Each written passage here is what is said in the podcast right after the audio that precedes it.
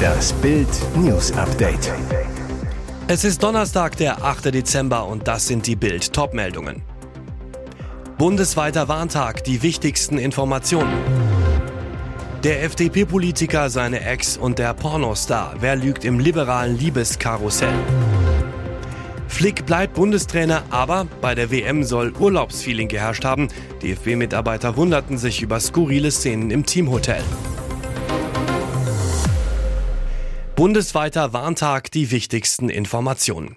Heute wird für den Ernstfall geprobt. Am bundesweiten Probewarntag sollen so viele Menschen wie möglich erreicht werden. Zum Beispiel über Durchsagen in Radio und Fernsehen, aber auch über digitale Stadtanzeigetafeln, Lautsprecher, Sirenen, Warn-Apps und über Handys. Dafür wurde das neue System Cell Broadcast aufgebaut. Eine zusätzliche App ist dafür nicht notwendig. Die Mitteilung wird automatisch an alle Handys verschickt. Sie müssen nur eingeschaltet und empfangsbereit sein und ein aktuelles Betriebssystem haben. Bei iPhones sind das die Versionen iOS 16, 15.7.1 und 15.6.1. Bei Android ist das die Version 11. In Zukunft sollen Bürger damit vor echten Gefahren wie Hochwasser und Stromausfällen gewarnt werden. Vor zwei Jahren fand der letzte bundesweite Warntag statt. Der hat aber nicht so funktioniert wie geplant.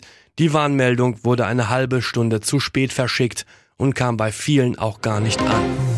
Der FDP-Politiker, seine Ex und der Pornostar. Wer lügt im liberalen Liebeskarussell?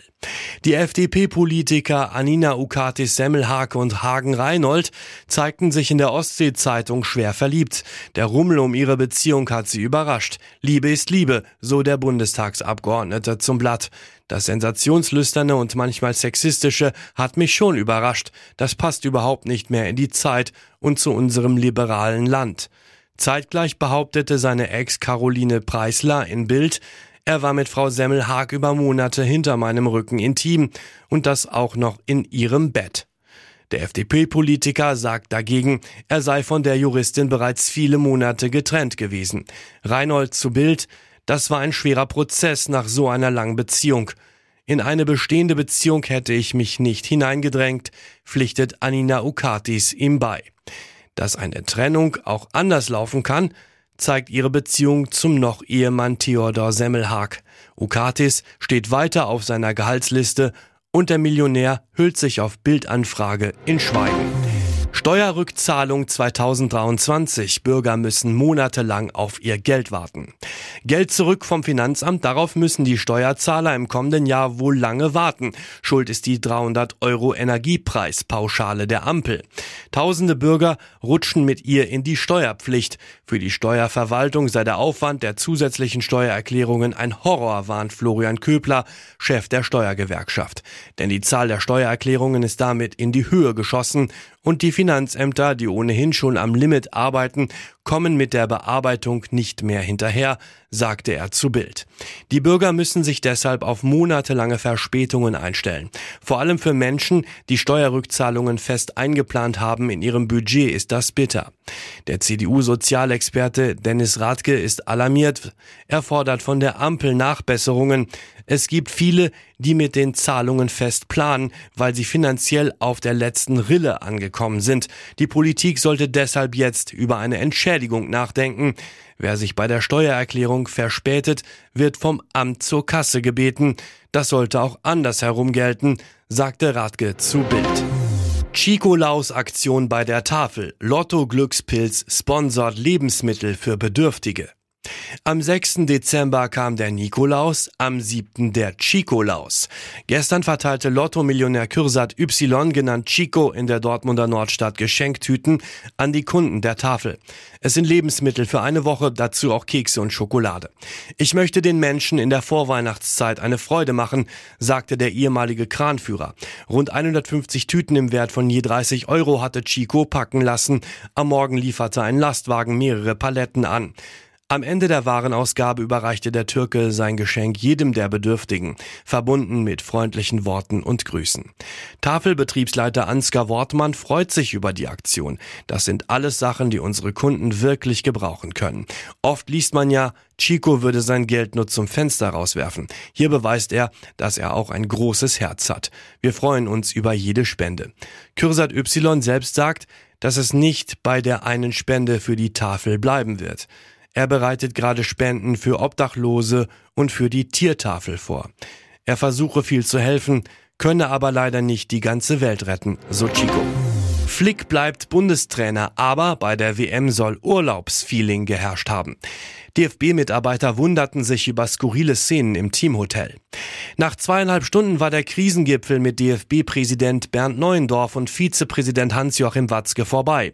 Um 17.01 Uhr verließ Bundestrainer Hansi Flick durch die Tiefgarage den Schauplatz seines WM-Rapports, das Kempinski Hotel Gravenbruch vor den Toren Frankfurts. Ergebnis, er bleibt. Flick tritt selbstbewusst auf. Er und sein Trainerteam haben ihre Spielanalysen am Tag nach jeder Vorrundenpartie fertiggestellt. Was Flick positiv sieht, die deutsche Mannschaft habe sich genug Chancen erspielt, um die Gruppe zu überstehen. Die Wahl des abgeschiedenen Teamhotels und die Familienübernachtungen nach den sieglosen Partien gegen Japan und Spanien im Teamhotel lässt Flick nicht als Grund für das WM ausgelten. Das sehen beim DFB intern nicht alle so. Bild weiß, DFB-Mitarbeiter wunderten sich bei ihren Besuchen im Teamhotel über die Szenen, die sich im Wellness-Resort Sulal vor ihren Augen abspielten. Das Wort Urlaubsfeeling machte die Runde. Während Spielerfrauen im Pool damit beschäftigt waren, Selfies zu machen, spielten ihre Männer mit den Kindern. Das gefiel auch nicht allen Spielern. Unklar bleibt weiter, wer neuer Nationalmannschaftsgeschäftsführer wird. Und jetzt weitere wichtige Meldungen des Tages vom Bild Newsdesk. Es war die größte Razzia aller Zeiten in Deutschland. Um kurz nach 9 Uhr früh wird der Mann, der bald Staatsoberhaupt des Fürstentums Deutschland sein wollte, abgeführt. Es ist das Ende einer Verschwörung, die es in dieser Dimension in Deutschland wohl noch nie gegeben hat. 3000 Polizisten durchsuchten gestern mehr als 130 Objekte in elf Bundesländern, nahmen 25 Personen fest. Die Reichsbürger sollen eine terroristische Vereinigung gegründet und einen Putsch geplant haben. Bisher wurden 54 Personen beschuldigt, wie BKA-Chef Holger Münch am Abend im Heute-Journal des ZDF erklärte. Münch geht davon aus, dass es in den nächsten Tagen weitere Durchsuchungen und Beschuldigte geben wird.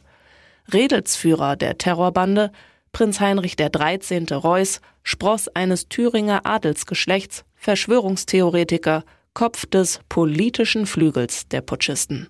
Alle Infos dazu gibt es auf Bild.de. Experte erklärt Lauterbach-Reform. Werden hunderte Kliniken bald überflüssig? Die geplante Reform von Gesundheitsminister Karl Lauterbach soll dazu führen, dass Millionen Krankenhausbehandlungen eingespart werden – weil sie ambulant gemacht werden oder ganz wegfallen. Reinhard Busse, Professor für Management im Gesundheitswesen von der TU Berlin, erklärt, ausgehend von der Tatsache, dass wir 50 Prozent oberhalb des Niveaus unserer Nachbarländer liegen, geht es hier um mehrere Millionen Fälle, die ambulantisiert werden bzw. ganz wegfallen. Dabei gehe es nicht nur um Operationen, so Busse zu Bild, auch Chemotherapie bei Krebs wird in Deutschland unnötig häufig stationär behandelt. Im Schnitt liegen Krebspatienten in Deutschland viermal auf Station und das oft nicht einmal in spezialisierten Kliniken. In Nachbarländern werden Krebspatienten im Schnitt nur zweimal stationär behandelt. Das Gegenmittel der Krankenhauskommission, der auch Professor Busse angehört, wenn die Krankenhäuser nur so viele Fälle stationär behandeln wie wirklich nötig, dann sinkt auch die Belastung des Personals. Mit Vorhaltepauschalen, also einem Budget für den Stand-by-Modus, ähnlich wie bei der Feuerwehr, sollen die Krankenhäuser trotzdem ihr volles Budget bekommen. Ukraine kann jetzt sogar Moskau bombardieren. Pure Panik bei Russlands Führung. Am Tag nach den verheerenden ukrainischen Drohnenangriffen auf drei russische Militärbasen liegen die Nerven im Kreml blank. Das russische Verteidigungsministerium fasste die schmachvolle Niederlage der angeblich überlegenen russischen Luftabwehr wie folgt zusammen. Am Morgen des 5. Dezember versuchte das Kiewer Regime um russische Langstreckenflugzeuge außer Gefecht zu setzen, Militärflugplätze in den Regionen Ryazan und Saratow mit unbemannten Luftfahrzeugen aus sowjetischer Produktion anzugreifen. Alle Drohnen seien abgefangen worden, so die Erklärung weiter. Eine Behauptung, die sowohl durch Satellitenaufnahmen als auch durch geleakte Fotos widerlegt wird. Demnach sind zwei Bomber schwer beschädigt worden. Auch ein Treibstoffdepot in Kursk und ein Öldepot in Bryansk wurden zielgenau von ukrainischen Drohnen getroffen und in Brand geschossen. Gänsehautfinale um 100.000 Euro. Rainer Gottwald gewinnt Promi Big Brother. Der Sieger der zehnten Promi Big Brother Staffel steht fest. Rainer Gottwald hat sich im Finale gegen Michaela Schäfer durchgesetzt. Damit gewinnt der Boxmanager die 100.000 Euro Preisgeld. Nervenkitzel pur in den letzten Momenten vor der Auszählung. Michaela und Rainer eng umschlungen. Rainer atmet immer wieder laut. Beide Kandidaten sind vollkommen angespannt. Nach etlichen Minuten dann die Erlösung für Rainer. Big Brother verkündet, Rainer gewinnt die Show. Sofort brechen die Emotionen aus Rainer heraus. Er muss sich setzen, sperrt sich ein, damit ihn niemand weinen sieht. Big Brother muss ihn lange bitten, damit er überhaupt ins Studio kommt. Und auch dann gibt es kein Halten mehr. Anstatt zu den Moderatoren Jochen Schropp und Marlene Lufen zu gehen, die ihn sehnlichst herbeibitten, rennt Rainer Gottwald erst zu seiner Frau und zu seinem Sohn, die beide im Publikum sitzen. Sie fallen sich in die Arme. Ein wahrer Gänsehautsieg. Rainer Gottwald gerät unterdessen in einen melodramatischen Gefühlssturm und verglich den TV-Knast mit einem Schiff. Trotz Skorbut, Krankheit und Tränen haben wir es am Ende geschafft, auf dem Promi Big Brother Boot die Einfahrt in den Hafen zu finden.